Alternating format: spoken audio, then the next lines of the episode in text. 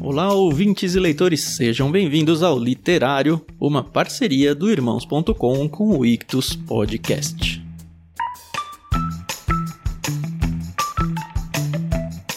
Eu sou o Thiago André Monteiro, arroba Vulgutan, e apesar de eu estar em férias, eu vim aqui apresentar para vocês o que foi o episódio número 9 do Literário, dessa parceria que a gente já tem desde a metade de 2018 lá com o pessoal do Irmãos.com. A partir de 25 de janeiro, o Ictus Podcast vai voltar e volta com chave de ouro, trazendo para vocês um episódio inédito do Literário. Isso mesmo. A gente não vai ter o programa só lá no feed do irmãos.com, não. A gente vai ter uma postagem duplicada, então se você segue tanto o feed do Ictus Podcast quanto irmãos.com, esses episódios vão aparecer nos dois, tá bom? O que não quer dizer que você tem que assinar só um, tá? Porque aqui a gente tem programas diferentes e lá eles também têm programas diferentes. O episódio em questão ele foi lançado em abril de 2019 e o livro foi Orgulho e Preconceito da Jane Austen. Você vai ouvir aí no episódio que até hoje a gente zoa a Adriana, a esposa do Paulinho, que os dois estão no episódio com a gente, que ela não gosta muito da Jane Austen, né? Mas foi muito engraçado esse episódio. A gente gravou em quatro: Paulinho, Adriana, eu e a Carol novamente. Esse clássico aí do século XVIII. Foi a minha primeira experiência lendo Jane Austen. A Carol gostou demais. A Adriana gostou de menos. Mas o episódio ficou uma delícia de ouvir. Lembrando que a gente mandou Orgulho e Preconceito no kit de março de 2019 lá do plano Peixe Grande. Então, se você não quer mais ficar perdendo esses livros maravilhosos aí, assina lá em ictus.com.br/clube o plano Peixe Grande ou algum outro plano que talvez te interesse para não perder mais, tá bom? Boa audição e até amanhã.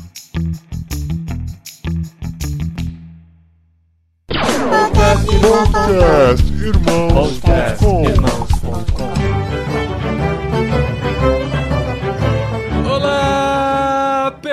pessoas! Podcastirmãos.com literário de número 9 entrando no ar. Eu sou o Paulinho, estou aqui com a esposinha Adriana, que recebeu o maior dos dotes pra... Não, recebeu não, quem dá o dote é a mulher, né? É. Então, é, que não deu nenhum dote pra casar comigo. Você que deveria ter dado pra mim, bem. Isso sim. Eu sou a Adriana e eu estou aqui com o Mr. Monteiro, que é dono do maior condado do Butantã. Olha isso. Olá, eu sou o Dan e eu estou aqui com a Carol, que é um misto de senhorita Elizabeth, que tem muito sagacidade, e senhorita Jane, que é muito bobinha. Nossa, que é Acredita bobinha em todo mancada, hein? mundo, né? É, eu, eu botei isso como elogio. eu sou a Carol e eu tô aqui com o Paulinho, que não teve nem orgulho nem preconceito pra ler Jane Austen. Olha, muito bom! Olha, Ah, é não podemos dizer a mesma coisa da Dri, né? Né? A Adri teve muito É. orgulho muito preconceito. e eu já vou adiantando que eu gostei mais do que a Adri, mas a gente vai descobrir aqui nesse podcast, porque a gente vai falar sobre um clássico, e os clássicos estão sempre presentes aqui no nosso podcast literário. Nós encaramos, deixamos o orgulho e o preconceito de lado e vamos falar sobre essa grande obra de Jane Austen. E a gente vai falar com muitos, como que é? É, com muito... Com muitos fãs, eu tô morrendo de medo É. de falar disso. Não, mas é com... Porque as é- pessoas ou amam ou odeiam, né? Impressionante. com muita com muito cuidado, exatamente É. por isso, porque nós temos uma legião de fãs, tem muita gente que tá ouvindo esse podcast só pra ver as besteiras que a gente vai falar sobre esse livro. Sim, a Porque- gente não é especialista, né, amor? É, fale por você, né? Porque nós temos a Carol aqui com a gente, né? Ah, é, a Carol é especialista, é verdade. Quem Mais ou menos, porque ela nem o filme ela não viu, né? Porque quem é Então. fã É, vê não. tudo. Vê a série, A vê o série. filme, lê o livro em inglês, em português, em As várias francês. versões em português, né? Sim, mudou a capinha, lê o livro de novo. É só pra ler com Compra, outra né? capa o mesmo livro, a É. mesma versão, né? Isso aí. É. E eu conheço uns fãs assim, viu? É, um beijo, Joyce. Você ficou lendo no escondido no quarto porque você não queria que te vissem lendo um livro de menina, de coisa É verdade, cara. rosa, eu é isso? li só dentro de casa. Eu não tive coragem, porque eu levo as crianças na natação, né? E eu fico lá com eles. E eu pensava, vou levar o livro. Eu falei, poxa, as outras pessoas vão ver que eu estou lendo esse livro. Eu acho que não é Aí uma você boa. põe um, Sei lá, um colocava dentro Homem-Aranha da- na capa. é? Coloca dentro da revista Veja. É. Tinha que ser alguma coisa assim. Mas a gente vai falar então sobre esse clássico aqui em mais um podcast literário de irmãos.com.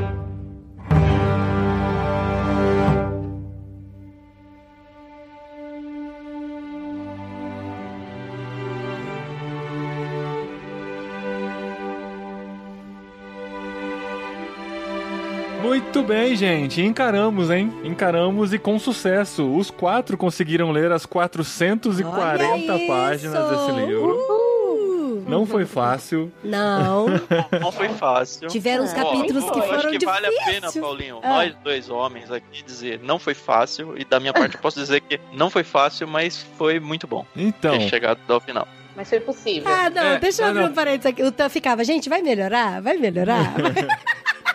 porque assim, a gente já pode contar que ele é um livro escrito sobre a ótica feminina, sob a ótica Isso. feminina. Né? As protagonistas são mulheres, as intenções são as intenções femininas Os homens da são época. banana. Mas Não diria que são bananas, vai, mas eles estão dentro da realidade da época que a gente vai apresentar Não, daqui a não pouco. são banana, não. Eles estão dentro de um narrador feminino, né? É um narrador feminino, mas não dá pra dizer que é um livro só para mulheres. Eu acho que é um livro universal. Eu acho que dá pra encarar. Eu li, obviamente, porque eu tinha a tarefa de ler. Não era um livro que eu tinha vontade de ler, mas eu me surpreendi porque eu consegui gostar do livro. Exato. Eu gostei da forma com que o livro é escrito. A narrativa, ela é muito objetiva, ela não tem aquela enrolação toda de José de Alencar que fica descrevendo durante três ou quatro páginas o ambiente que estavam. Ela descreve sim, mas ela é muito objetiva e precisa nas descrições. Então, assim, pra gente que não gosta de tanto detalhe, mesmo assim foi um livro que me prendeu e me fez ficar interessado pelo desenrolar da história, né? E pra mim foi muito importante não ter conhecimento nenhum da história, nunca ter visto filme nem nada, porque me ficou prendendo aquilo. Ah, e aí? O que será que vai acontecer? Ah, e aí você vai construindo o personagem e ficando interessado na sequência da história. Agora, eu tenho que reconhecer que se eu tivesse visto o filme antes, ia ser muito chato. Então, cara, não faz muita diferença? Porque não ia por ter isso que a Adri não gostava. Faz muita diferença, porque o filme. É engraçado, que assim, eu li todo o livro e aí eu tive uma impressão do livro. Eu falei, cara, agora eu acho que eu posso tentar assistir o filme. E, e gostar mais do filme, né? Meu, o filme é muito ruim, continua sendo muito ruim.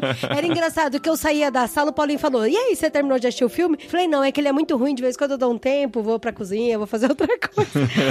É muito ruim o filme, cara. Eu assisti um terço dele só e Mas desisti. ele é fiel à história, né? Ele é fiel, até os diálogos são muito fiéis, né? A gente tem diálogos que são ipsis literis, como se diz, que eles mantêm no filme, mas mesmo assim eles acabam fazendo algumas mudanças que a gente não consegue entender por que, que fizeram aquelas escolhas ao invés de escolher algo que fosse mais fiel, né? Alguns personagens no livro, que são muito bons, ficaram muito ruins no filme, porque tiveram poucas importâncias. O próprio Sr. Bennett, que é o pai das meninas, no filme ele é Nossa, muito esse é o melhor personagem. Melhor do filme. personagem. Ele é Cara, o é o livro cômico, né? Muito legal, muito irônico, cara. Então, Ele mas tem no filme-. No filme ele é um pai bobão que fica É um pai lindo, simples, é. sabe? No escritório, que não tem muita coisa. E isso foi muito ruim. A própria Elizabeth no filme, ela é muito ruim. Eu não gosto daquela atriz, a Keira Knightley, acho que todo mundo já sabe disso. Keira, Kyra, nem Keira. sei falar Kira, nem sei falar o nome dela direito. Mas porque ela sempre tem a mesma expressão de olhar. Sempre. Uhum. É sempre a mesma, é sempre os dentes entreabertos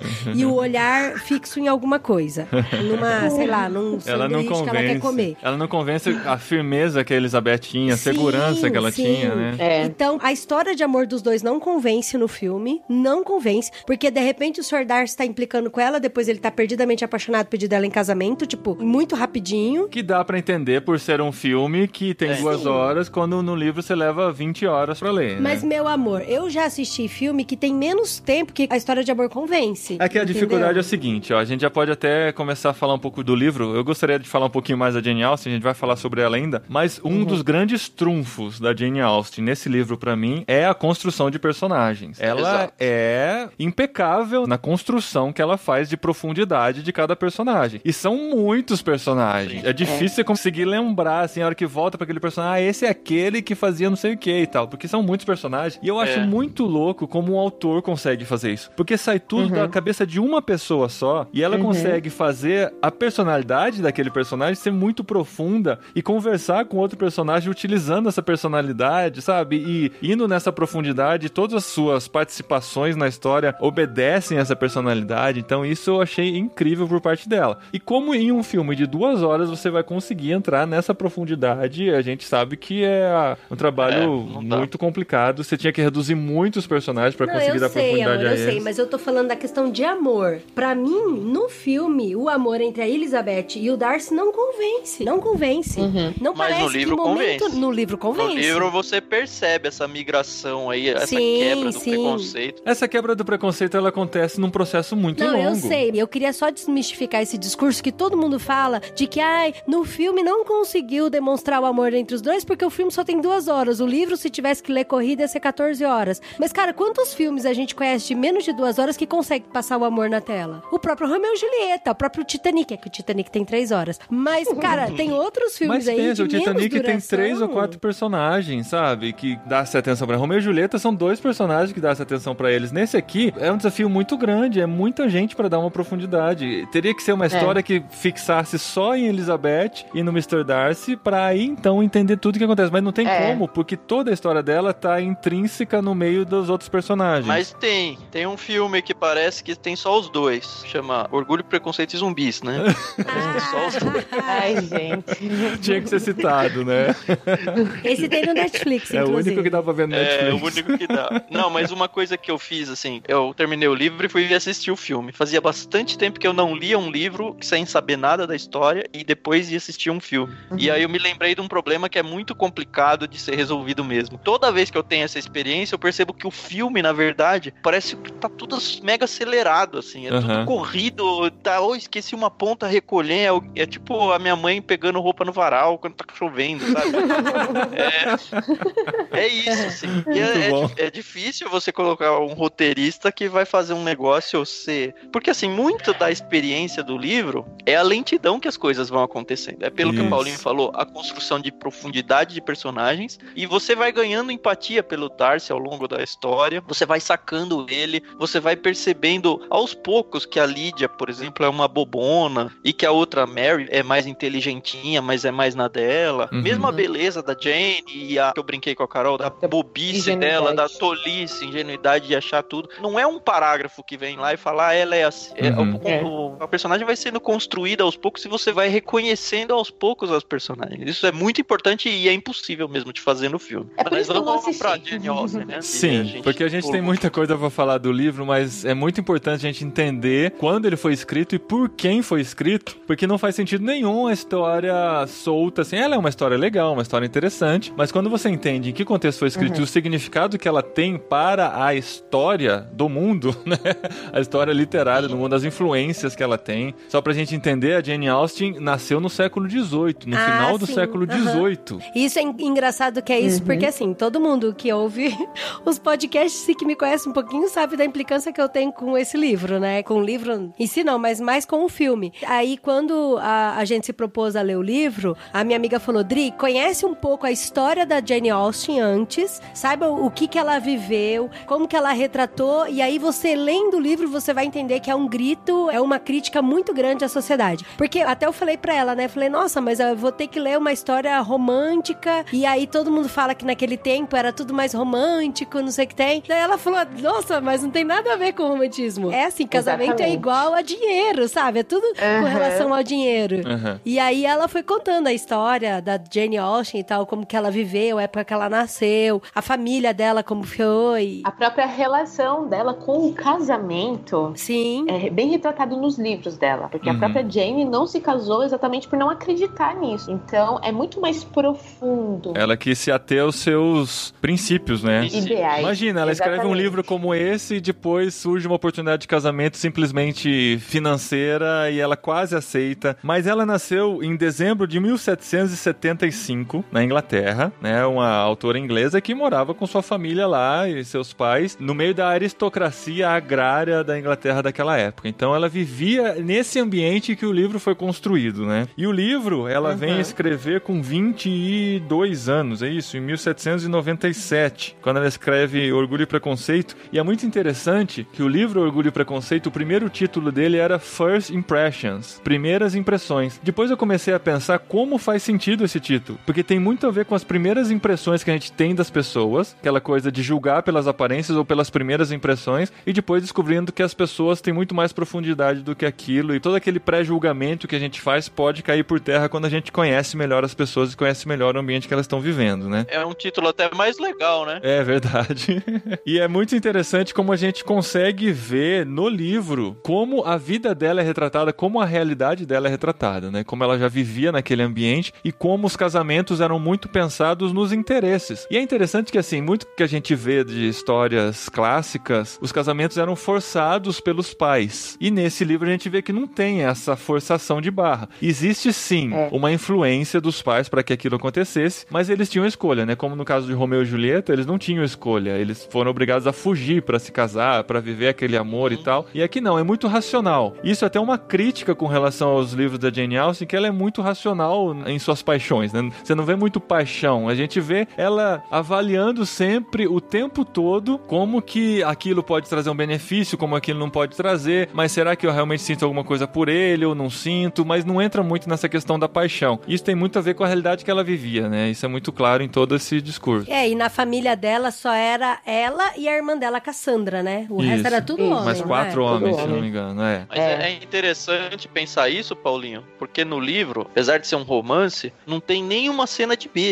É, verdade. Nem beijo, uhum. nem nada, nem toque, assim, né? Eu tava vendo o filme, tem uma hora que o Darcy encosta na mão da Elizabeth, ela se assusta e tudo, fica, nossa, o que, que é isso? Não tem toques, não tem beijo, não tem nada, é só a mente mesmo. Parece que é totalmente racional, né? A forma com que a Jane constrói os personagens é muito racional. Os críticos dizem talvez por ela nunca ter experimentado um amor avassalador, arrebatador e tal, ela traz para esse momento. Não, ela, ela viveu um grande amor com o Tom Lefroy. Uhum. Então ela conhece bem isso. Então, mas não foi muito adiante, né? É, ela não, não conseguiu adiante, levar adiante. É. é engraçado assim, quando eu fui pesquisar um pouco sobre a vida dela, antes de eu entrar de vez no livro e até quando acabou o livro para eu tentar entender direito a cabeça dela, eu percebi que tem poucas imagens delas, poucas figuras. E assim, uma coisa que eu descobri, que eu, eu até conversei com aquela minha amiga que ela foi visitar a casa da Jane Austen lá e tal na Inglaterra, é a Jane e a Cassandra, que são irmãs. E aí depois tem quatro irmãos. E elas sempre foram incentivadas pela família, elas nasceram num lar cristão, né? O pai era reverendo e tal, então eles tinham toda essa comunhão, né, dentro da família. Só que elas uhum. também sempre foram criadas e, e direcionadas para o casamento, porque mulher naquela Sim. época, isso é interessante. Os quatro irmãos delas estudaram bastante, foram atrás, se programaram para serem alguém, né? E elas não, elas não tinham estudo, mas o pai tinha uma biblioteca muito grande porque ele era reverendo. Então elas foram estimuladas a ler muito. Então elas leem muito e é interessante que fazendo paralelo da Elizabeth no filme Orgulho e Preconceito, ela sempre tá com um livro, sempre tá lendo alguma coisa, né? Porque a Jane Austen era assim. E é interessante a gente ver isso pelo livro também. As mulheres, elas eram criadas para serem esposas de alguém. Então elas, Sim. tipo, elas eram incentivadas a estudar música, mas a música porque isso vai alegrar a família nas reuniões da família, o marido vai se acalmar quando chegar em casa e ouvir aquele piano. Então toda a formação uhum. dela era pensando em ser esposa. Era para ser prendada, né? O termo que eles usam, né? É. Tanto que assim, a Jane tava chegando aos 23 anos e já tava sendo considerada uma solteirona. Ela tava num momento perigoso, assim. Talvez ela não conseguia casar mais. E eles tinham uma situação muito complicada lá, porque eram simplesmente cinco filhas e tinha a questão da herança que iria para um primo mais próximo, porque o pai não teve nenhum homem. E se não casasse bem, não ia conseguir dar continuidade, não ia ter sustento na família e tal. E aí a Jane Austen, assim, ela meio que transformou o orgulho e preconceito um pouco da história da vida dela mesmo, onde a Cassandra, uhum. que é a irmã dela, seria a própria Jane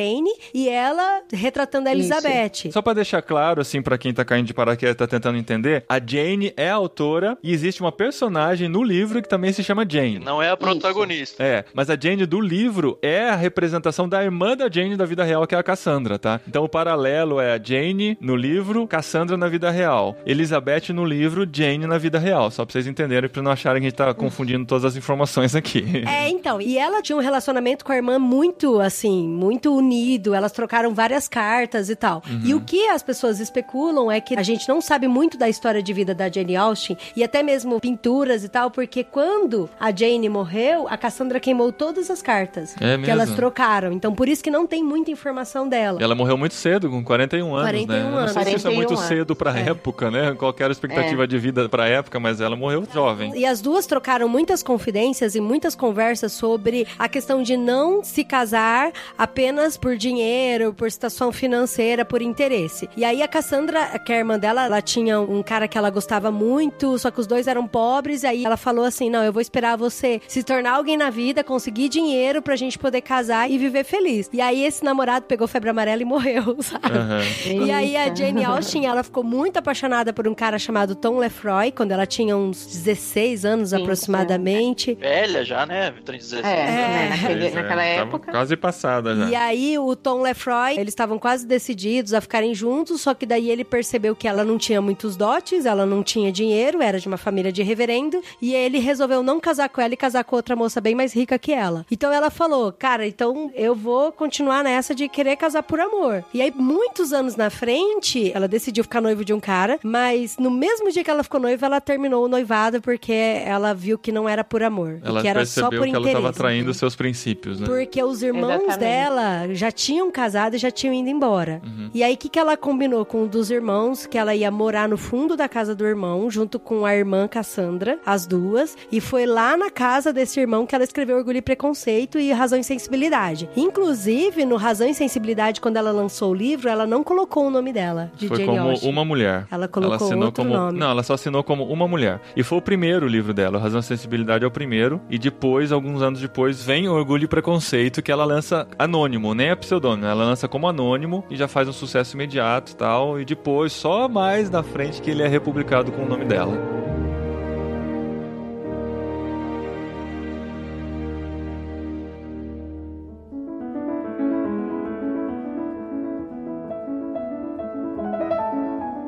Eu acho legal que a gente falar desse livro, Orgulho e Preconceito, ele, como o Paulinho falou, ele foi escrito no início do século XIX, é isso, né? Uhum. Como esse livro, ele é moderno, ele é atual, né? A gente pensando que as mulheres, elas não tinham tanta voz na sociedade, né? A gente é apresentada para um grupo de mulheres que são muito ativas. E hoje, no século XXI, a gente fala, ah, ok, a gente não tem tanta estranheza ao ver a Elizabeth negando um pedido de casamento, ou a mãe dela assumindo o papel de responsabilidade dentro de casa, mas eu acredito que na época que isso foi escrito, o choque que deve ter sido. Uhum. Então eu acho que o livro fez muito sucesso por causa disso também, né? Uhum. Porque o Sr. Bennett tem seis mulheres com personalidade totalmente diversas e fortes e, enfim, elas são totalmente diferentes e ele sabe lidar com isso. E o livro ele é muito gostoso por causa disso, porque ele é muito atual. Eu acho a história rica e jovial. Sei lá se essa palavra ela cabe muito, mas eu acho A que palavra é, o- jovial a história é não jovial. é tão jovial. No século XVIII a É. palavra tá ok. então, mas assim, Orgulho e Preconceito trata da história dos Bennets, que é o Sr. Bennett e a Senhora Bennett, que é interessante que a gente não sabe o nome deles, mas enfim, É. whatever. E é interessante que a senhora Bennett chama o Sr. Bennett de Senhor De Bennett. Sr. Bennett. E aqui em casa agora eu chamo o Paulinho de Sr. de Gasperi. Senhor de Gasperi, eu tô Exato. E aí, isso. várias vezes tem as filhas juntos e fala, a senhorita Bennett, e aí sempre é a mais velha que tá na cena, né? Eu espero, É. né? Tem hora que a gente fica tentando imaginar quem tá na cena pra saber de quem que tá falando. Da senhorita Bennett. É, É, engraçado. Sem contar que no começo eu me confundi muito, porque assim, eu demorei pra sacar que eram cinco filhas, pelo menos pra ficar fixo na minha mente. Porque É. tinha Elizabeth, aí tinha a Lizzie, aí tinha a Elisa, Elisa, é. aí tinha a Paulinho Jenny, falou isso também. Eu achava que É. Lizzie e Elizabeth Aí- eram diferentes. eram outras, né? Aí, tipo, tem Ah. o apelidinho de. Tem, tem umas que tem mais de um apelido aí. Fica complicado. Tem, tem mais do que cinco, né? Parece que tem uma. Então, e aí é o Sr. Bennett com a senhora Bennett. Aí a mais velha é a Jane. Aí tem a Lizzie. Daí tem a Kit, a Mary e a Lydia. E a Dri falou sem lenha, eu sou prova aqui. A Mary é a caçula, né? Não, a Lídia é a caçula. A Lydia A é a é a caçula. É a mais descabeçada. Por ordem de trás pra frente, a Lydia é a mais nova, Nossa, depois é tá a bom, já Kit, entendemos, Dri.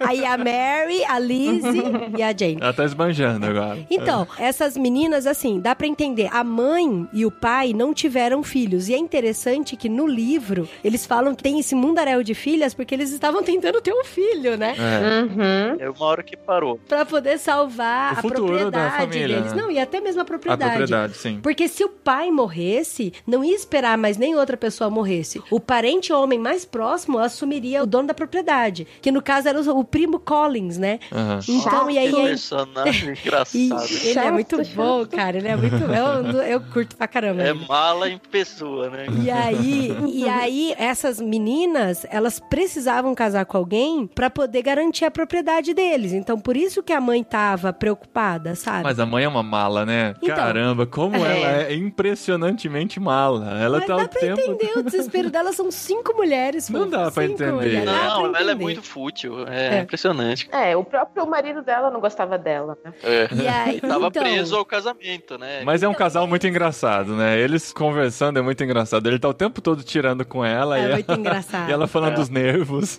É muito engraçado. Não, a parte mais legal foi a hora que a Elizabeth, ai pai, vem me ajuda, a mãe, ai, se você não casar com ele, Ai, eu Collins, nunca né, mais vou falar com você. Aí ele falou, "É, então agora você tem uma Um decisão problema. importante, filha. Ou você nunca fala com a sua mãe, ou você nunca fala comigo. Porque se É. você aceitar, você não fala com um, se você não aceitar, você não fala com o outro. Aham. Eu também gostei, mas eu dei gargalhada em voz alta nessa hora, o Essa é muito bom. Então, e aí é interessante, assim, que tem toda a vizinhança em volta, né? Por exemplo, ela é muito amiga da Charlotte Lucas, que é a família Isso. dos Lucas lá que moram mais perto deles. E a Elizabeth conhecia muito bem a Charlotte e a Charlotte conhecia muito bem a Elizabeth. Então, elas compartilhavam da mesma ideia e tal. E aí, quando o Sr. Collins pediu a Elizabeth em casamento, o Sr. Collins é o primo, né? Que aí é o que tem direito às propriedades deles e tal. Na verdade, ele tenta ficar com a Jane, né? É, mas aí a Jane já tá Elizabeth. Não, a Jane prometida tá e tal. quase noiva. Ele vai Ah, é descendo a verdade, escadinha, né? Aí ele, ah, não, Uhum. mas a Elizabeth aqui tá boa. Tá, tá, É, tá, tá de bom tamanho. Esse diálogo é muito legal. Aí a Elizabeth recusa ele e depois, no mesmo dia, ou no dia seguinte, ele pega e pede a Charlotte em casamento e a Charlotte aceita. E por que, que eu quero trazer isso? Porque isso é uma crítica muito grande, assim, que a própria Jane Austen usa, né, o livro pra fazer de crítica. A Elizabeth fala, mas como assim, Charlotte? Você aceitou?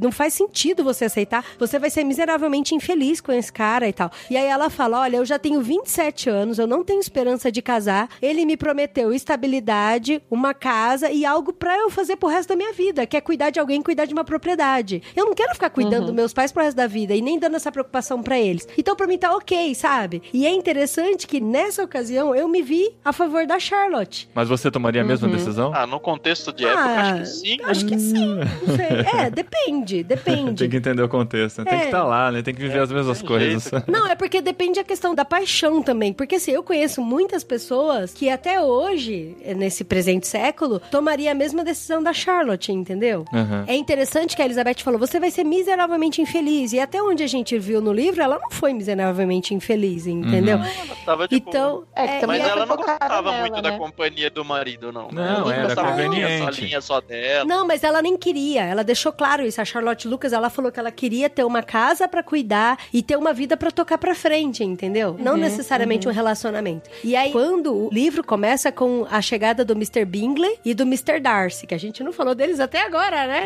Já Aham. quase Eu citei lá. o nome né? já.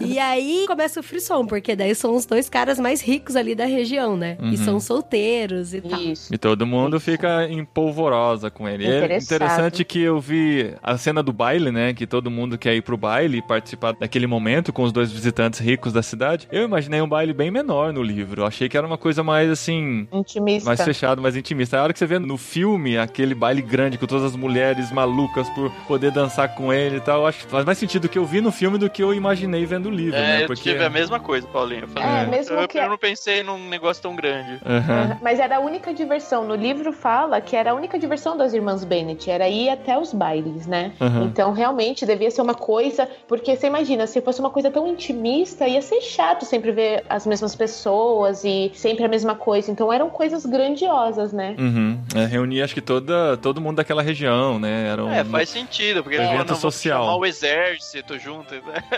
Aham. a milícia inteira, tem que ter bastante É. gente. Né? E aí, uma das coisas que ela também faz de crítica com relação ao próprio baile e tal, ela fala assim que parece que as meninas estão todas lá como mercadoria para os caras escolherem pra dançar e depois escolher pra casar. Uhum. Mas que as É. meninas não se sentem mal com isso, porque elas mesmas É. se oferecem como mercadoria É. pra casar, Elas são entendeu? criadas pra isso, né? Aham. Tem que entender Exatamente. muito a cabeça da época. Elas eram criadas pra isso. E é por isso que é tão disruptivo esse livro da Jane Austen, porque ela se coloca contra esse sistema. Apesar de que, Uhum. assim, eu achava que Elizabeth ia ser algo muito mais radical, sabe? Que ela não ia concordar com nada. Ah, eu sou a oposição, eu vou me colocar contra todo esse sistema. Não é bem assim. Não. Até Não, certo ela ponto só- ela está dentro do sistema, mas ela rompe sutilmente, né, em toda essa discussão. Isso é, É, bem eu- interessante. Eu nem vejo motivo pra ela ser o ícone da feminismo e o caramba. Ela tava. Acho que É, ela cabe aham. bem na história ainda. Sim, sim, inclusive quando a Charlotte Lucas casou, ela foi lá, visitou e ficou de boa.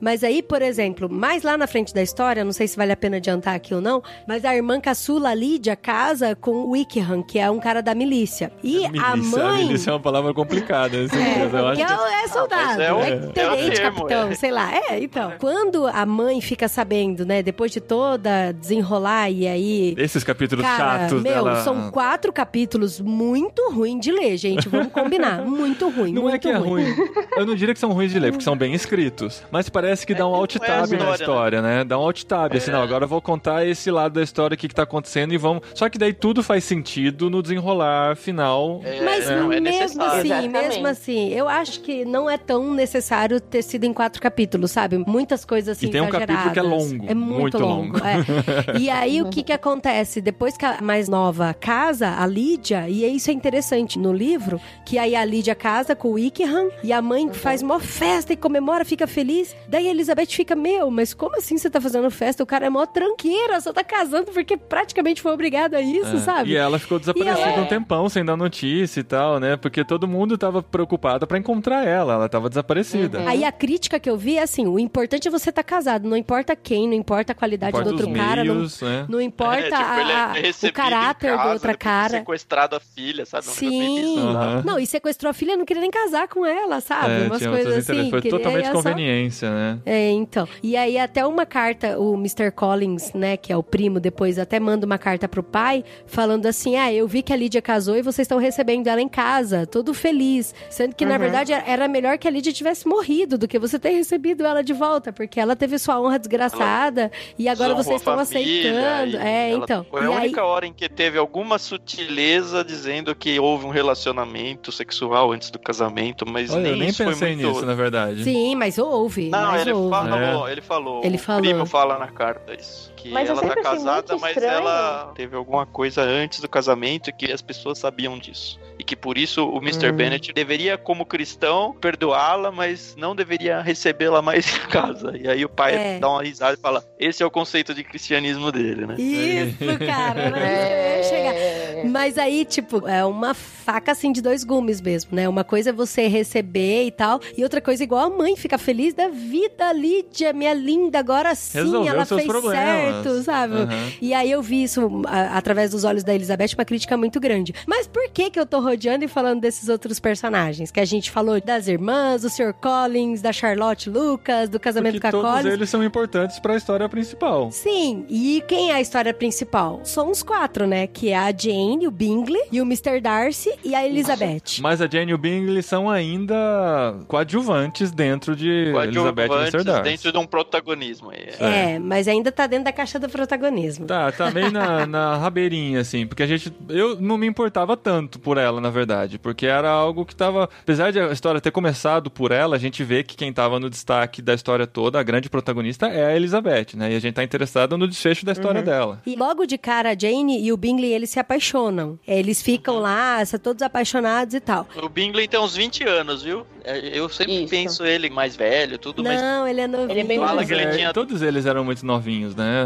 É, o uma geração tinha uns bem jovem. 28. O Darcy era mais velho? É, ele tinha uns 28 anos. E aí o Bingley, ele se apaixona pela Jane, só que a Jane não demonstra tanto amor por ele, né? Porque ela é tímida. Então, é- ela é muito tímida e tal. E aí é interessante que no começo a mãe faz de tudo pra eles passarem mais tempo juntos, né? E aí foi quando Uhum. ela foi até lá pra casa dele de cavalo, tomou chuva, ficou doente. E isso era, nossa, cara, isso foi outra coisa no livro que foi difícil de ler, porque ficou uns 10 capítulos dessa menina doente na casa dos Bingleys lá. Mas as coisas "Ai, meu acontecendo. Isso é muito interessante a gente reafirmar, porque por mais que às vezes tenha essas voltas e reviravoltas, as narrações são muito precisas e as coisas estão acontecendo e nada tá lá por acaso. Eu não vi assim como uma encheção de linguiça para ter um livro grande essas histórias. Quando você olha do final pro começo e vê como tudo isso se entrelaça e como toda a história está amarrada, faz sentido até esse tempo maior que ele Sim, gasta lá. sim. né? Então, eu não- Apesar eu de não não ser muito que não faz. agradável É de ler falei. e tal. Não é que não faz sentido, eu só achei muito chato, sabe? Muito chato. Eu até brinquei, falei, cara, um terço do livro é a Jane doente na casa do Bingley e outro terço do livro é a, É, a fuga da fugitiva. Lídia.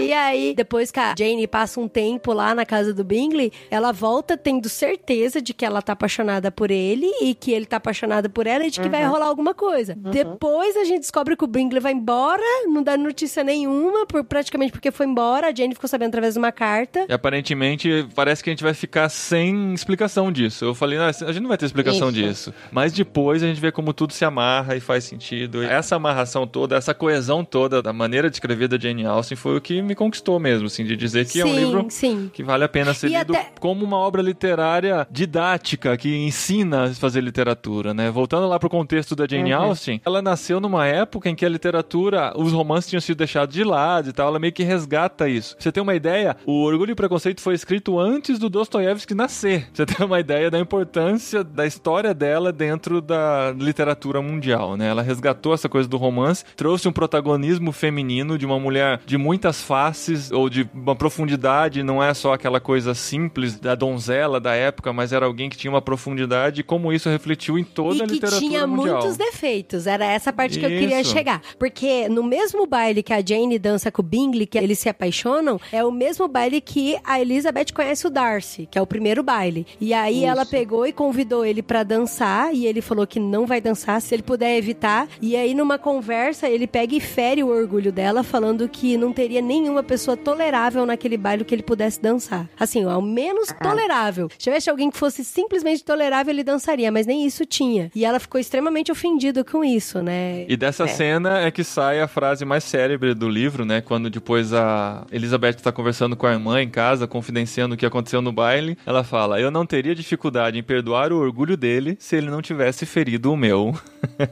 É. E foi a partir desse baile, com essa situação, que a Elizabeth, ela pegou uma raiva dele de um jeito, então ela começou a acreditar em tudo que ela ouvia a respeito dele. Então ela mesmo fala, né, que ela tinha essa coisa de julgar as pessoas. Ela olhava, ah, fulano de tal é assim, porque assim, Aham. tal, tal, tal. É as primeiras impressões do título original do livro, né? Exatamente. Então ela ouviu do Wickham uma história, ela não quis saber se essa história era real ou não, e ela tomou isso como verdade absoluta e pronto. A partir dali ela criou uma antipatia, e isso me faz pensar como a gente não faz isso com outras pessoas, muito, né? eu também no nosso pensei dia a nisso. dia. Porque às vezes a gente julga muito pelo prisma de uma pessoa que dá a sua opinião pra nós e a gente fica com aquilo Exatamente. pronto Ah, mas é o né? próprio Sr. Collins, por mais que ele seja engraçado e insuportável e até certo ponto, ela já falou pra Charlotte que ela ia ser terrivelmente infeliz com um cara que ela, tipo, tinha trocado ideia com ele algumas vezes, sabe? Acho que muito do título Orgulho e Preconceito nem é tanto orgulho do Darcy, é dela, da Elizabeth mesmo. Ela se mostra muito orgulhosa. Eu acho que é tudo por parte dela. O orgulho e o preconceito é por parte dela. É, E exatamente. aí o tempo todo a gente isso. fica pensando que não, é do rico, é do cara, que ele já é apresentado assim, mas a história vai mostrando que na verdade era ela que era orgulhosa e preconceituosa. Uhum. E outra coisa interessante no desenrolar da história, estão todas as filhas procurando se casar com alguém rico que resolva a situação da família. A gente vê que a Elizabeth é uma pessoa diferente. Eu falei, poxa, talvez ela vai escolher alguém que não seja tão rico, que tenha a condição de viver uma paixão, um amor verdadeiro, independente dos interesses financeiros. Mas aí, por outro lado, você vai vendo que ela acaba se interessando por um rico também. Ele não era pobre, ele não, tinha é, é muito interessante, cara. A hora que ela visita as terras dele, pra mim foi a hora que ela falou: que cagada que eu fiz, né? Olha, Isso. eu, eu podia estar morando aqui. Exatamente. Agora eu comecei a olhar ele com outros olhos. Mas isso também é muito- legal, porque dá uma quebrada no clichê, né? Da gente sempre É, esperar que a paixão Exatamente. verdadeira vai nascer da situação mais impossível que Na existe. verdade, só confirma a máxima de que a mulher tá interessada é no dinheiro mesmo, né?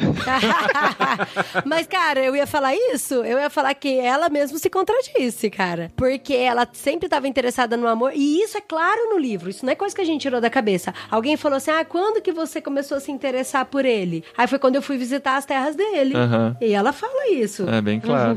E assim, a Jane Austen, quando escreve o livro, ela não era nem um pouco rica, ela era pobre, morava no fundo da casa do irmão, né? Uhum. Então também não tem. O pessoal pode falar, ah, ela pode se dar o luxo de não casar, porque aqui a Jane Austen e a irmã Cassandra, as duas morreram solteiras. E não morreram casaram. ricas, não, viu? E não morreram ricas. Não, não dá pra E aí, dizer que não, o sucesso que esse livro falar. fez foi suficiente pra dar pra ela uma vida tranquila, é independente que do marido.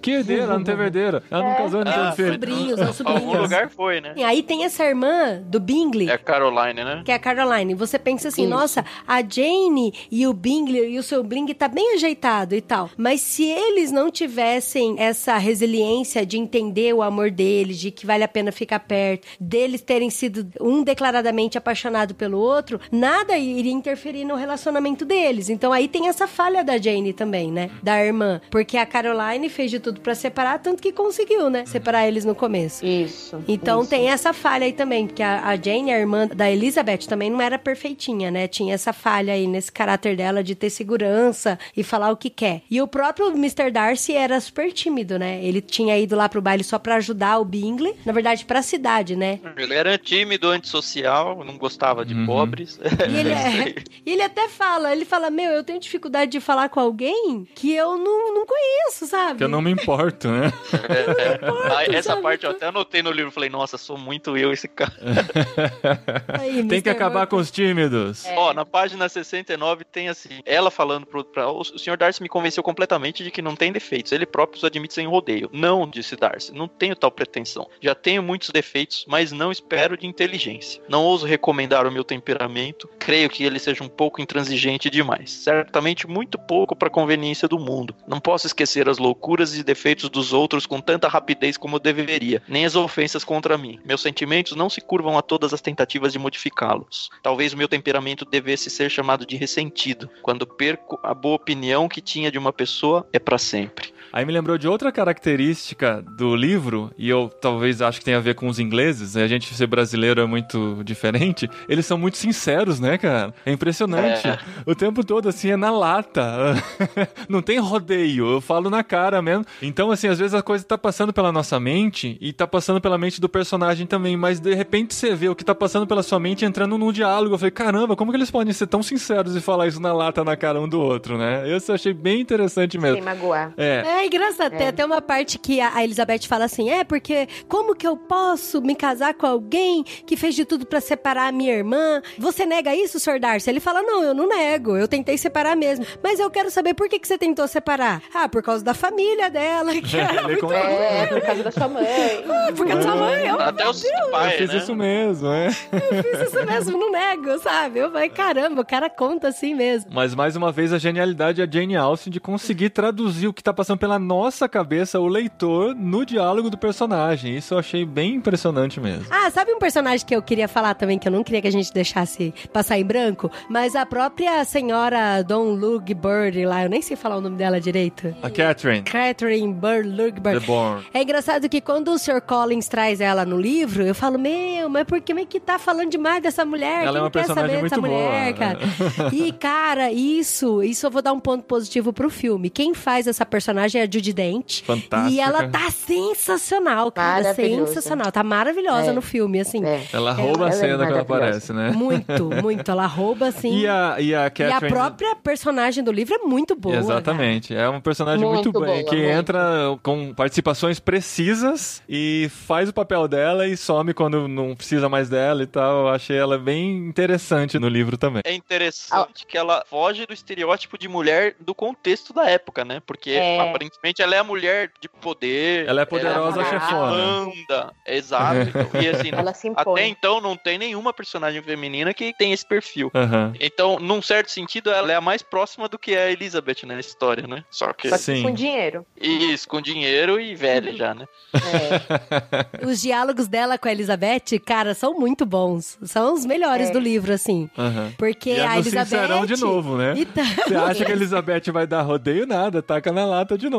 É muito bom, é muito bom. Esse, esse Mas é porque a bom. Lady Catherine, ela tinha planos pro Sr. Darcy, né? E aí Sim. ela começou a ver que o negócio não ia dar certo como ela queria. Então ela falou: Uhum. peraí, deixa eu ver como que é essa situação, né? E acho que é por isso que ela se mete tanto e chega tão na lata assim pra Elizabeth: quem é você, o que você quer, de onde você vem, quem são seus pais, cadê sua carruagem, etc e tal. É, nunca fez aula Sabe de música, né?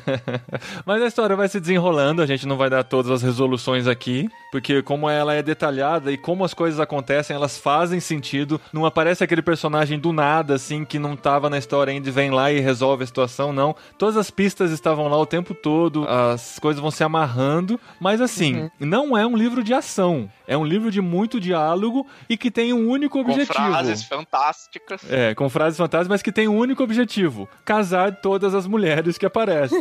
Esse é o objetivo da história. Todo mundo vive pra isso. Não existe nada. A gente mal sabe o que, que os personagens homens fazem pra viver, a gente só sabe que eles têm dinheiro, muitos é só herança, muitos só administram suas propriedades e tal. Então, assim, não tem outras coisas acontecendo além do fato de que todo mundo precisa se casar pra se resolver na vida. E pelo que eu li, é basicamente sobre isso que a Jane Austen fala em todas as suas obras, né?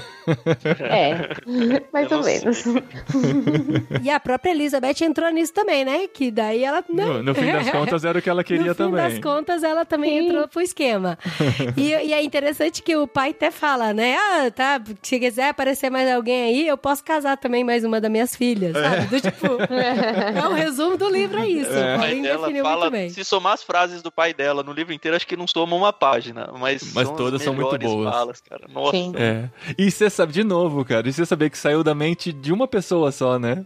É uma É. pessoa só que cria todos os personagens, cria um personagem genial, o outro que é fundamental, o outro que tem uma importância menor, mas que também tá lá pra fazer alguma coisa. Essa coisa de descobrir a literatura e ver como funciona na cabeça de um autor a construção de uma história muito dos personagens. difícil ser um autor bom, né, cara? Bom, é, Não, exatamente. e sabe o que é mais legal? A Jane Austen, quando ela fala como mulher, você percebe o sentimento de mulher e a visão de uma mulher. E, ai, realmente, uma mulher é assim. E quando ela fala como um personagem masculino, você fala, pô, é assim que um homem age mesmo, caramba. É, desse jeito. Isso é sensacional.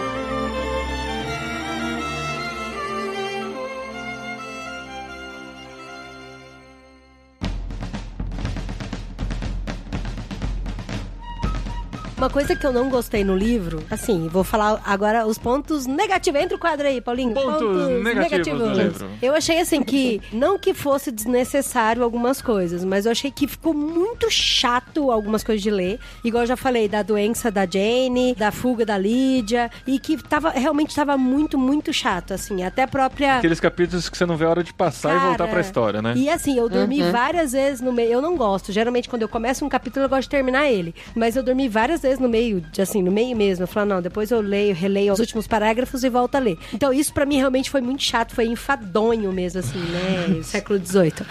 E uma outra coisa que eu achei bem ruim, assim, no livro, que eu até falei pro Paulinho, eu falei, amor, isso eu não gostei, mas eu tenho certeza que você e o Tan não vão se importar pra isso. E eu queria até ouvir a opinião da Carol sobre isso. Mas é o spoiler final, né? Então, Não, não, não é spoiler. Não, não é spoiler. Tá. Não é spoiler.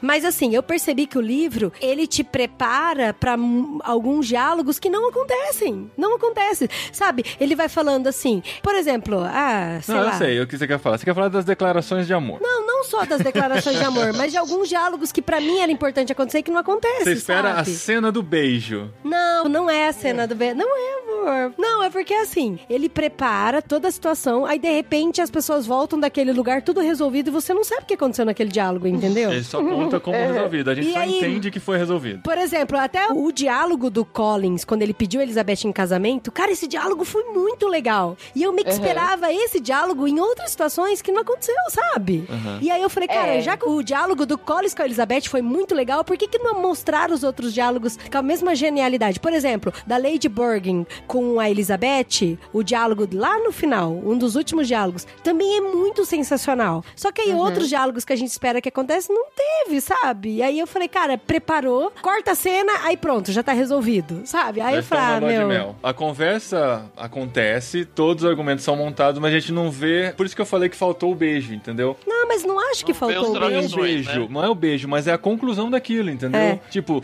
preparou tudo pra aquela cena, mas aquela cena não acontece, Não a gente acontece, só conclui que ela é, aconteceu. É tipo fim de novela brasileira, assim. De repente, quem não tava grávido tá grávido, quem não tava casado nem namorando já tá saindo do altar. É tipo isso. Assim. Isso tem muito a ver com a escrita britânica mesmo, com a É. forma britânica de contar racionalmente as situações e se ater ao diálogo, ao que mais pra eles é importante, que é interessa. tudo o que vem antes da conclusão. Tanto que o humor britânico não é igual ao humor brasileiro que você ri na última cena, tem aquele punch final. Às vezes a cena acaba sem o- a risada, mas Aham. você riu durante Você toda aquela cena e depois Eu sei, amor, eu sei. Eu concordo com isso. Eu concordo. Eu acho isso interessante. Mas a minha crítica é que eles escolhem mostrar alguns diálogos e outros diálogos que poderiam ser inteligentes, como ela já mostrou que teve diálogos assim, e não aconteceu, sabe? Não aconteceu. Pra mim ficou faltando, sabe? Assim, ah, faltou, ah, só isso. A primeira vez que eu li o livro, eu era muito novinha, então eu li aquele romance e falei, ai, que lindo, babá. Dessa segunda vez que eu li, com uma outra cabeça, eu entendi o que a Jane Austen quis falar e eu acho que o que está escrito aqui é o suficiente. Então não é que eu não concorde com a Dri, mas para mim, o que tá aqui tá aqui. Então é uhum. o que a gente precisa saber. Então, Já foi o suficiente é... para te deixar gostando do livro, né? Exatamente, amando o livro. ah, eu queria dizer que o livro foi, para mim, no começo foi um parto. Nossa, que saco de livro. Vai melhorar? Vai melhorar? Não, porque assim, eu tava predisposto a não gostar dele, essa é a verdade. E assim, eu até brinquei com a Carol uma hora, eu falei, cara, eu vou terminar o livro, eu vou ter ovulado aqui já, de tão. de tão menininha que é o livro. Que machista isso, velho. Não, é... Ó, isso não é, é uma opinião de irmãos.com, tá? Tiago André Monteiro. Não, então bota aí, eu concordo com ele. Mas assim, eu fui sacando do livro. Eu tive a felicidade de concluir ele em férias, o que faz com que eu consiga ler mais quantidade em menos tempo, o que ajuda muito no livro, uhum. em vez de ficar pausando. E assim, chegou na metade dele, eu já falava, cara, eu não consigo mais parar de ler esse livro, eu preciso terminar. A história ficou muito boa. Os personagens uhum. Aí até a Lídia fugir. De um jeito ah, eu gostei dessa parte da Lídia também. Apesar de eu achar que ela tem espaço demais pelo tamanho da personagem, pelo Exato. todo foi bem necessário. Uhum. E, assim, a minha nota final pro livro, e só porque eu cheguei até o fim dela, assim, eu entendo que é um livro muito clássico, é um livro muito bom, reconheço isso. Eu daria uma nota 8, assim, para ele, facilmente. Uhum. Uhum. Mas tive que vencer o começo dele, foi complicado. Muito por causa do meu preconceito, e muito por causa, assim, eu não tava afim de ler esse tipo de livro. Eu nunca estive. Então, se a gente for olhar para aquelas dicas do Randy Cook. Sabe aquele livro que você precisa se forçar a ler para te esticar? Eu fiquei uhum. pensando nisso muito no começo. E de fato ele me Hoje eu consegui enxergar um estilo de literatura um pouco diferente e enxergar um valor muito grande nele. Que legal. E você, Carol, é o livro da sua vida, né? Não, não é o livro da minha vida, mas é um livro que me fez ver a vida de um jeito diferente. Então, assim, eu dou 9,5 e não me julguem. Pronto. O que, que é 10 para você? Só pra eu ter uma noção do seu, da sua régua. Nessa linha, Histórias Cruzadas. Ah, Olha só. Histórias Cruzadas. Oh, temos que ler, temos Cara, que ler. É Põe bom. no Clube Ictus é que bom, a gente grava. Isso, sim, Histórias Cruzadas é bom.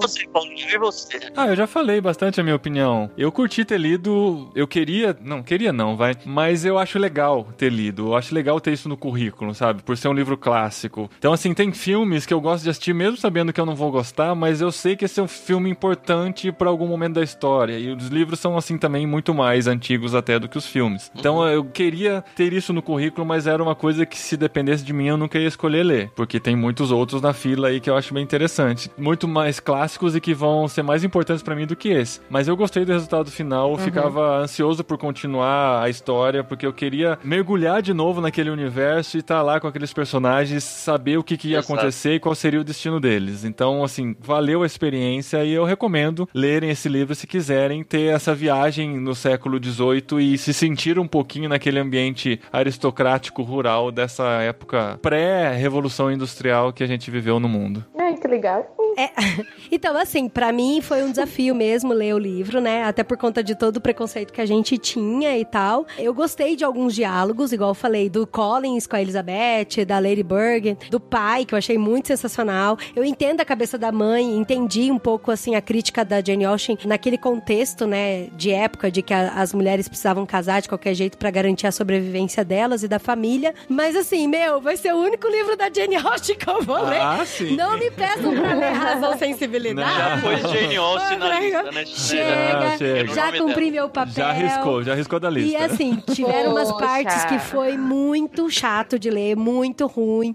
E quando eu terminei de ler o livro, eu falei, será que agora eu consigo ver o filme? Não consegui ver o filme. Conseguiu, mas não gostou. Consegui, mas não gostei, achei bem chatão.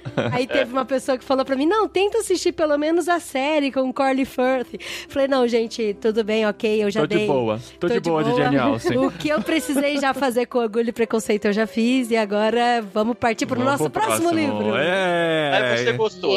É isso. Valeu. Não, algumas boa. coisas eu Dá gostei. uma nota, vai. Ah, cara, é difícil dar nota. Talvez Vamos um lá. 6. Nota 6? Sei lá. Não, tiveram umas coisas que eu gostei muito, assim, que daí daria um 10. Mas tive uma que eu gostei, mas tinha que umas que eu uma achei média. muito ruim, muito ruim mesmo.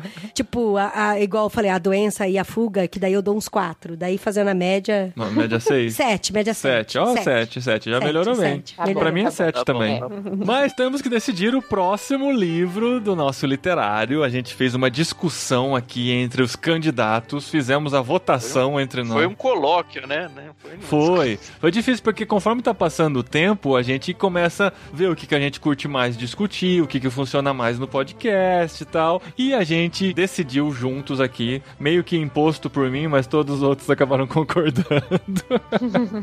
É, porque ele que manda no fim das No contas, fim né, das Brasil? contas, É isso né? aí, né? Se, se não, Não é, tiver, Tan? se não tiver quem É. edite, não tem podcast. Então a gente tem que fazer aqui Se não do tiver jeito que eu gosto. podcast, ia ser uma live, né? Só isso. Exatamente. É, verdade. E assim, eu sei que vocês concordam, porque chegou no Clube Ictus desse mês um livro que eu queria ler há muito tempo, que acabou de ser lançado pela Thomas Nelson Brasil. Chegou bonitão o aqui. livro, bonitão, bonitão. É, a gente conhecia só de ouvir falar e chegou aqui no Clube Ictus desse mês mais um livro de C.S. Lewis. Vai ser Olha o isso, terceiro do cara. Lewis sobre o qual nós vamos falar aqui. Já falamos sobre Cartas do Diabo, seu aprendiz, já que é um livro falamos sensacional. sobre Crônicas de Narnia, o Leão Feiticeiro e o Guarda-Roupa. E agora a gente vai entrar numa trilogia mais desconhecida por nós, pelo menos nós quatro. Alguém aqui já leu? Vai todo mundo ler agora? O Tan tá terminando, né? Não, eu terminei ela ontem. É, então. O primeiro. Eu vou começar a ler. Cara, é bom, viu? É, É muito bom? bom. Ah, Então. É da hora. bom. A gente tá falando muito da bom. trilogia cósmica de C.S. Lewis e a gente vai conversar para o próximo literário sobre o primeiro livro que é Além do Planeta Silencioso. Olha Só para vocês entenderem do que se trata. A trilogia cósmica criada por Lewis é resultado de uma aposta entre ele e seu grande amigo J.R.R. Tolkien. Olha isso, de Senhor dos Anéis, Senhor galera. Anéis, o. Hobbit e tal. E segundo relatos, os temas foram decididos no cara ou coroa. Nessa aposta, Lewis ficou com viagem no espaço e Tolkien com uma viagem no tempo. Olha aí, ó, o anel aí, tá Foi aí. daí. E o Tolkien nunca escreveu o Senhor sobre dos viagem Anéis. no tempo, viu? Não, mas o anel dava minha viajada ali, né? No- Não é, eu tava lendo uns artigos, ele, de fato ele nunca cumpriu a aposta. É igual a Mary Shelley que escreveu o, Frankenstein, foi uma aposta com outros dois amigos dela, autores, que escreveu uma história de terror e ela foi a única que fez a parte do combinado e escreveu o Frankenstein. Os outros dois nunca escreveram nada. Caramba, agora explodiu É. na minha cabeça. Não, mas o Senhor dos Anéis não é sobre viagem no Não, tempo. não é uma viagem É. no tempo, mas é, Não, é se porque passa assim, no os passado. dois eram muito fãs de H.G. Wells, que É. escreveu A Máquina do Tempo. Sim, a máquina do tempo. Aham. Tanto que o próprio livro é muito citado nesse primeiro aí do Lewis, a gente vai ver. E aí eles estavam falando, não, vamos escrever então histórias sobre a... Um a gente escreve sobre a viagem no tempo e outro viagem espacial. E aí o Lewis caiu no espaço, o Tolkien nunca cumpriu com a sua aposta, mas ainda bem que o Lewis fez uma trilogia e... É. Que da Eu tô hora, cara. o segundo, mas o primeiro é muito bom, cara. Que legal, Que da cara, que legal. Então no próximo mês vocês leiam com a gente. Quem já recebeu no Clube Ictus já pode ler com a gente pra comentar no próximo programa. Se você tá ouvindo esse podcast no dia do seu lançamento, dia 30 de abril, você tem até hoje pra assinar o Clube Ictus. E receber ele? Não, mas a gente vai mandar a terceira. Ah, Eu A terceira, a terceira obra da trilogia. A trilogia. terceira Magia, obra da trilogia, agora em maio. Isso não é a única vez que a gente tá abrindo o livro que a gente vai mandar, mas assim, ficou bem óbvio, dado que a gente mandou o primeiro e o segundo. Aham. Então, de repente, é a oportunidade pra você já chegar Já e garantiu o levar terceiro, a né? terceira, que de espessura do livro é praticamente a soma do primeiro com o segundo. Então, vai. Eita! Eita, e a gente vai ler a trilogia? Vamos, vai depender do resultado do primeiro programa. boa, boa, boa. Ó, eu sugeri que fosse a trilogia num programa só, hein? Mas o Paulinho é, tá. Pra você que já leu o primeiro, tá um pouco Tá mais fácil. boa, né? Se bem que o primeiro é o mais fininho, né? É fininho, É. assim. E pra você que quer receber esses livros em casa, por grandes homens de Deus, por peixes grandes que falam dos livros que mudaram suas vidas, assine Clube Ictus, clubeictus.com.br, utiliza o código promocional Irmãos, ganhe 10% de desconto na primeira mensalidade e acompanhe com a gente os livros aqui no literário do podcast Irmãos.com. Isso aí, olha só, as pessoas que são fãs de Orgulho e Preconceito não fiquem bravas comigo, viu? De verdade. É, porque essas pessoas que curtem muito e ficaram bravas já desistiram, nem chegaram até o final aqui, né? Nossa, por quê? Nossa, eu falo muitas coisas boas do livro. Então, mas não as é que, assim. que curtem ficaram bravas, talvez não tenham ouvido até o final. Não, mas é porque elas se identificaram com a Carol. E eu gostaria de agradecer as amigas que me ajudaram, gente, porque eu postei no Instagram e aí as pessoas me ajudaram, escreveram. Você recebeu algumas eu fiquei- teses de Sim, muitos, doutorado muitos sobre textos, Jane Austen. assim. né? Aí eu percebi que tem muita gente apaixonada, eu fiquei com medo de gravar o programa, mas enfim, tá aqui. E beijo pra vocês, gente, pela ajuda aí, Meire, Joyce e Lívia Benatti, obrigada. Uma coisa legal do nosso podcast aqui é que é gente comum falando sobre livros clássicos sem a erudição, sem a preocupação de. ó, Sim, exato. gente, por favor. É a É, gente isso é muito falando importante. que gostou, não gostou. É o nosso ponto de vista como leitores comuns, não especialistas. Nós não somos nem autores e a gente tá julgando autores aqui. É gente como a gente falando aqui, discutindo os livros e espero que vocês tenham entendido isso.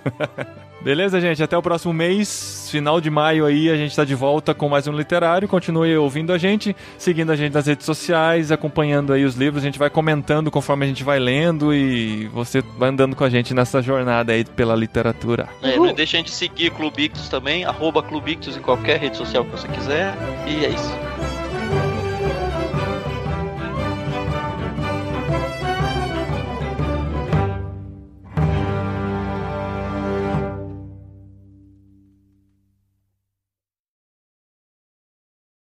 Valeu, gente. Tem uma hora e vinte de programa pra eu editar aqui. Carol, você ficou brava Algumas comigo, horas. não? Nem um pouco, nem um Mas você pouco. entendeu o meu ponto Claro, de vista? Principalmente assim, eu não quis falar no programa. Mas, cara, a Uhum. Jane Austen, ela começou fazendo uma crítica muito grande e no final das contas, a Elizabeth casou com um cara rico, bonito. ah, é. Pois é. aí Ah, mas ainda era um romance de menina, né? Cara, mas ela ia sair fala. naquelas revistas Sabrina lá, né? Mas a Elizabeth fala, cara, no livro, que ela começou a se interessar quando ela viu as terras dele. Ah, é bonito É. isso. Eu acho, eu acho justo. Mas é que as terras eram bonitas, velho. Pô, eu fiquei, eu fiquei brava, cara, nessa hora que eu cheguei no Ai, livro. Eu fiquei brava mesmo. Ela Falei, viu que, na verdade, menina- ela era Charlotte. Aliás, É. ela podia inventar uns nomes melhores, né? Porque, olha, o que eu me confundi, Charlotte, Caroline, como é que chama a irmã dele? A Também é É coisa a com C. Georgiana. É a Georgiana. Cara, pra mim, eu falava, ih, essa aqui. Não, é a outra. Não, é toda hora, mano, toda hora.